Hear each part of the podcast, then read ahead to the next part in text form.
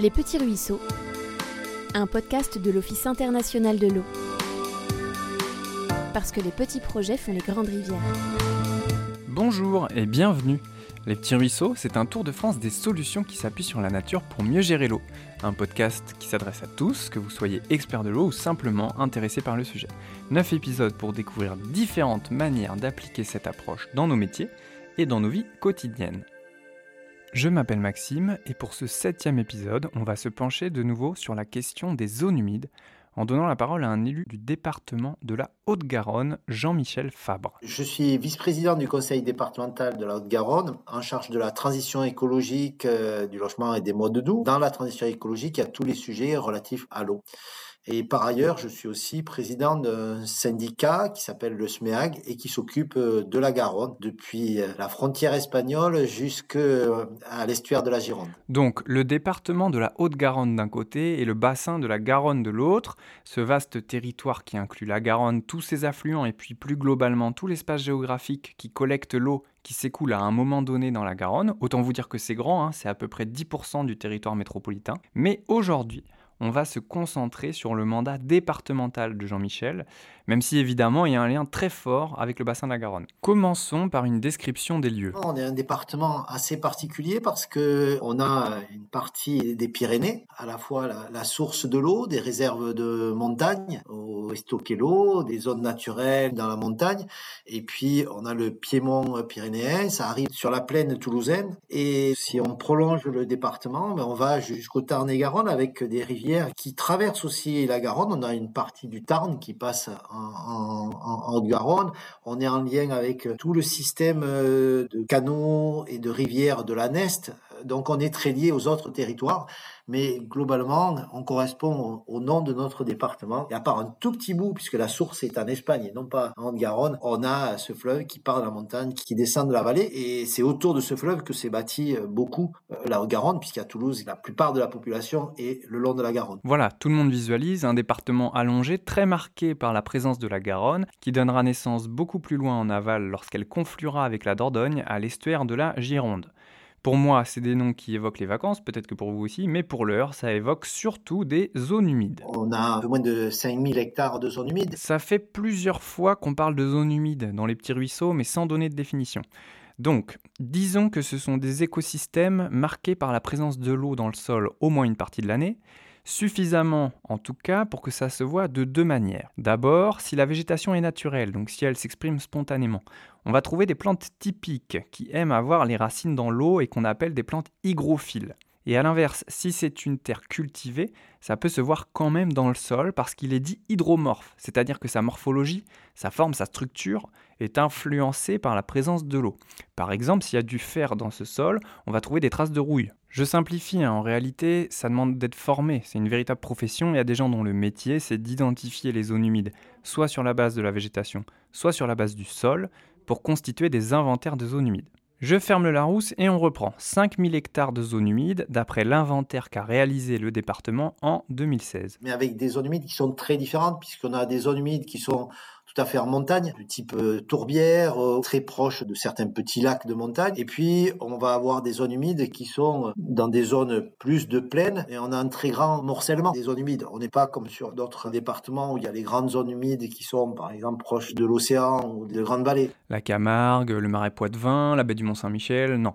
Au contraire, la Haute-Garonne, c'est des zones humides variées et éparpillées avec cette évolution qu'évoque Jean-Michel des zones humides de montagne au sud, typiquement des tourbières, et puis à mesure qu'on va vers le nord, des zones humides de plaine le long de la Garonne et de tous ses affluents. Par exemple des bras morts, des prairies humides, des boisements inondables qu'on va appeler des forêts alluviales, etc. Et peut-être que vous ne le savez pas, même si franchement j'en doute, mais quand on parle de zones humides, en général, on parle très vite des problèmes. Les unes et les autres ont souffert, comme partout en France, ces dernières décennies. Sur la partie de la plaine, mais ça a été euh, le fait qu'il y ait le développement de l'urbanisme, le fait qu'il y ait le développement des infrastructures, des routes, etc. En montagne, aujourd'hui, certaines souffrent avec les canicules et la sécheresse qu'on a mais il y en a d'autres qui ont souffert sur euh, la moyenne montagne ou sur la plaine parce que l'agriculture a cherché à drainer ces zones humides. Mais pourquoi est-ce qu'un département s'intéresse aux zones humides?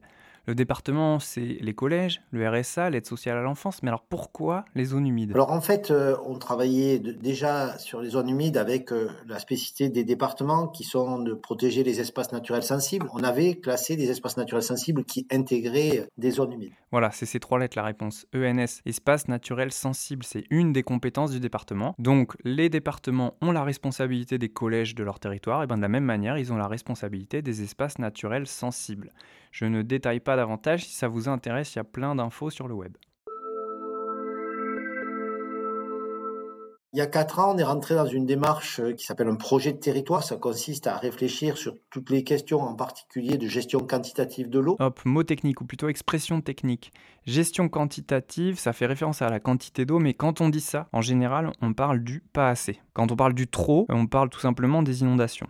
Donc ce projet de territoire, il concerne la Garonne amont. C'est pas exactement le même territoire que le département, mais c'est quand même en grande partie similaire. Et donc la grande question derrière ce projet de territoire, qui concerne d'ailleurs pas seulement la Haute-Garonne, hein, en cette fin d'hiver 2023, je crois qu'à peu près tout le monde est au courant, c'est comment faire avec moins d'eau. On est parti sur une question simple qui était euh, comment on se prépare pour 2040-2050, euh, comment on prépare notre territoire sur la question de la gestion quantitative de l'eau, mais on, va voir que ça évolue. Et on va faire une parenthèse pour bien comprendre la démarche. On reviendra aux zones humides après, mais c'est important de comprendre ce qu'a fait le département de la Haute-Garonne. Un des choix fondamentaux qu'on a fait, c'est d'articuler tout le travail qu'on devait faire avec un panel citoyen, donc 30 personnes tirées au sort, avec donc des gens qui pouvaient venir de la montagne, du Piémont. On a toujours quelques personnes qui travaillent chez Airbus quand on tire au sort chez nous. Un agriculteur bio, euh, un agriculteur à la retraite, euh, une puéricultrice, euh, des gens qui tous au départ avaient été tirés au sort, contactés et qui ont accepté de venir. Et ce panel citoyen, une trentaine de personnes, il a travaillé pendant six mois, il se retrouvait à peu près deux jours tous les mois. Lors de la première réunion, quand on a fait un tour de table, ce qui est apparu très vite, c'est que la question ne pouvait pas être la gestion quantitative de l'eau. La question, c'était l'eau. L'eau sous toutes ses formes, sous tous ses usages. Et à l'image de la Convention citoyenne sur le climat, les 30 participants participants ont eu l'occasion d'échanger avec des experts et des expertes sur plein de sujets avant de faire des propositions au conseil départemental. Euh, c'était en octobre 2019. Ils sont venus présenter euh, devant euh, tous les gens qui avaient participé d'une manière ou d'une autre, et puis surtout le président du conseil départemental et les élus,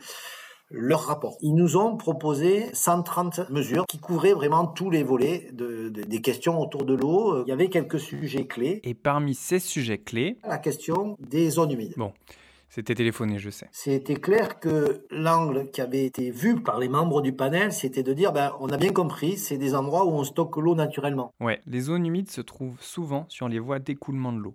Ce qui veut dire qu'à chaque pluie significative, elles vont collecter une partie des écoulements de surface. Non seulement elles les ralentissent, ce qui a un intérêt dans la prévention des inondations parce que ça étale le pic de crue, mais en plus, l'eau ainsi retenue va avoir le temps de s'infiltrer dans le sol et le sous-sol. Donc, plus il y a de zones humides sur un territoire donné, plus il va tenir longtemps en absence de pluie. Alors attention, c'est loin d'être le seul intérêt des zones humides. Si je prends un exemple, les zones humides jouent un rôle important dans l'aspect des paysages. Souvent, les zones pittoresques, là où on va se balader, là où on va en vacances, le sont en partie à cause de la forme que les zones humides y prennent. Donc leur présence est nécessaire au maintien de l'identité du territoire, au moins dans sa dimension paysagère, même si quasi personne n'en a conscience. Mais euh, là, pour cet épisode, euh, on se focalise sur le lien avec la sécheresse, parce que c'est ça le point de départ de la convention citoyenne qu'a organisé le département. Et c'est là où on s'est engagé, avant même la clôture donc euh, du travail, à créer le conservatoire des zones humides. Ok, c'est classe. Très clairement, ça fait référence au conservatoire du littoral qui a vécu euh, un peu la même chose. Euh, la côte était consommée euh, au fur et à mesure par la bétonisation et nous, on a les zones humides qui sont consommées par d'autres choses, là aussi par la bétonisation à certains endroits, mais des fois par d'autres phénomènes. Et donc, on a dit, bah, ce conservatoire, ça doit être un outil à la fois de sensibilisation et à la fois derrière de protection, que ça devienne un peu une cause départementale. Avec ce conservatoire, le département cherche donc à préserver les zones humides connues sur le territoire et même à restaurer certaines qui ont été dégradées. Il le fait donc, comme on l'a dit, au titre de sa compétence ENS, espace naturel sensible, et bien sûr en coordination avec les autres acteurs qui travaillent déjà sur les zones humides, hein, parce qu'il y en a beaucoup. Aujourd'hui, on a classé plus de 10% des zones humides dans le conservatoire. C'est 75 sites différents. Alors il y a des sites qui font euh, quelques centaines ou milliers de mètres carrés, puis il y en a qui sont beaucoup plus grands, il y a un peu de tout. Et ça représente l'ensemble 500 hectares. Et 500 hectares, c'est 11% des zones humides du territoire. Allez, un exemple concret, ça fera plaisir aux Toulousains et puis à mes parents, parce que parfois ils vont là-bas en vacances. La vallée d'eau, on a classé un espace naturel sensible plus de 3500 hectares, et dedans il y a 50 hectares de zones humides qui sont au cœur. Et d'ailleurs, c'est pour nous, c'est très symbolique parce que sur le même territoire, on a un espace naturel sensible dans lequel on trouve 50 hectares de zones humides, des forêts qui sont aussi des endroits où l'eau peut être conservée, il y a moins d'évaporation, etc. Mais on a aussi une de nos plus grandes réserves artificielles qui est un lac d'EDF. Donc, c'est c'est un petit peu un concentré de solutions et euh, on n'a classé que l'été dernier. On a tout un travail à faire pour que euh, le promeneur qui monte au lac d'eau et au refuge d'Espingo, là, qui est juste en dessus, au passage, euh, ben, on lui apprenne que s'il a de l'eau l'été au robinet, c'est parce qu'on lâche de l'eau du lac d'eau et que s'il y a de l'eau qui continue à couler dans les sources qui viennent nourrir cette réserve-là, c'est parce qu'il y a des zones humides qui sont là. Et Jean-Michel a beaucoup insisté sur ce volet et c'est normal, hein, parce qu'à travers la compétence ENS, le département a aussi une mission de sensibilisation du public. Voilà, et il m'a dit que ça faisait également partie des demandes du panel citoyen Garonne Amont, d'agir fortement sur la sensibilisation. Bon, comme à chaque fois, 15 minutes c'est court. Jean-Michel a dit beaucoup de choses intéressantes, y compris en ce qui concerne ses préoccupations pour l'été qui arrive et puis les suivants. Mais c'est quelque chose qui est actuellement bien relayé dans les médias, donc je préfère plutôt lui laisser le temps de partager des conseils. Le premier, c'est drôle, parce que c'est un peu un genre de résumé des petits ruisseaux. Qu'on ait tous en tête qu'il faut que l'eau reste là où elle tombe. Et c'est quasi obsessionnel. Voilà, tout le temps, tout le temps, se dire comment on fait pour que l'eau reste là où elle tombe.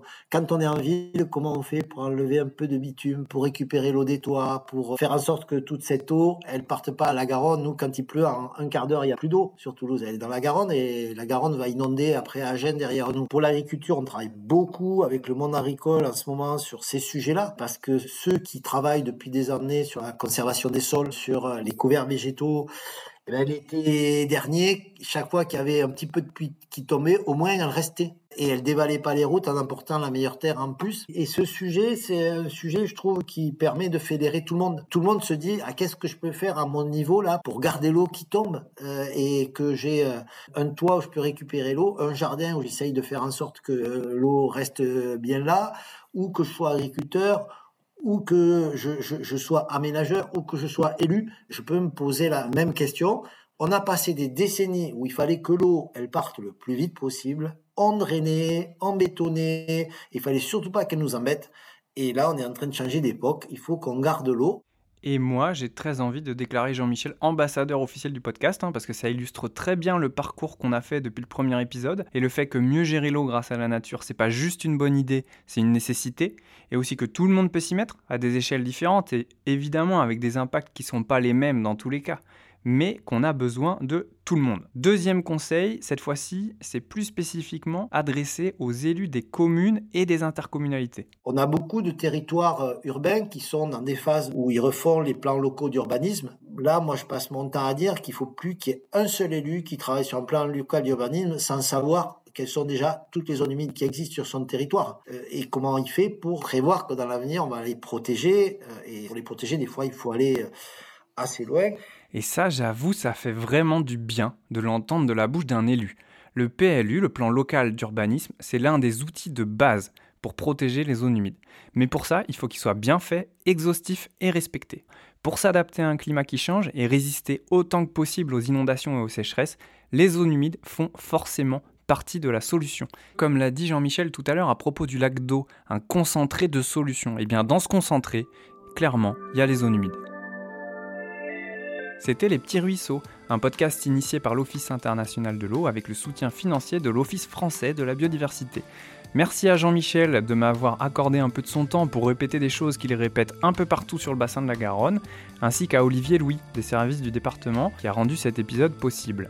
Le tout sur une musique originale produite par le Philae Studio et grâce aux oreilles aiguisées et exigeantes de Tiffen Crézé. C'est terminé pour cette fois, les zones humides c'est un sujet passionnant, il y a énormément de choses à dire. Si vous ne les avez pas encore écoutés, il y a les épisodes 2, 3 et surtout 5 qui en parlent un petit peu. Et puis aussi quelques ressources en lien, y compris un podcast entièrement dédié aux zones humides qui est sorti il n'y a pas longtemps. Et moi, je vous donne rendez-vous dans un mois pour le huitième et avant-dernier épisode des Petits Ruisseaux, qui devrait parler, si tout se passe bien... Hmm, non, je vais garder la surprise. Merci de nous avoir écoutés.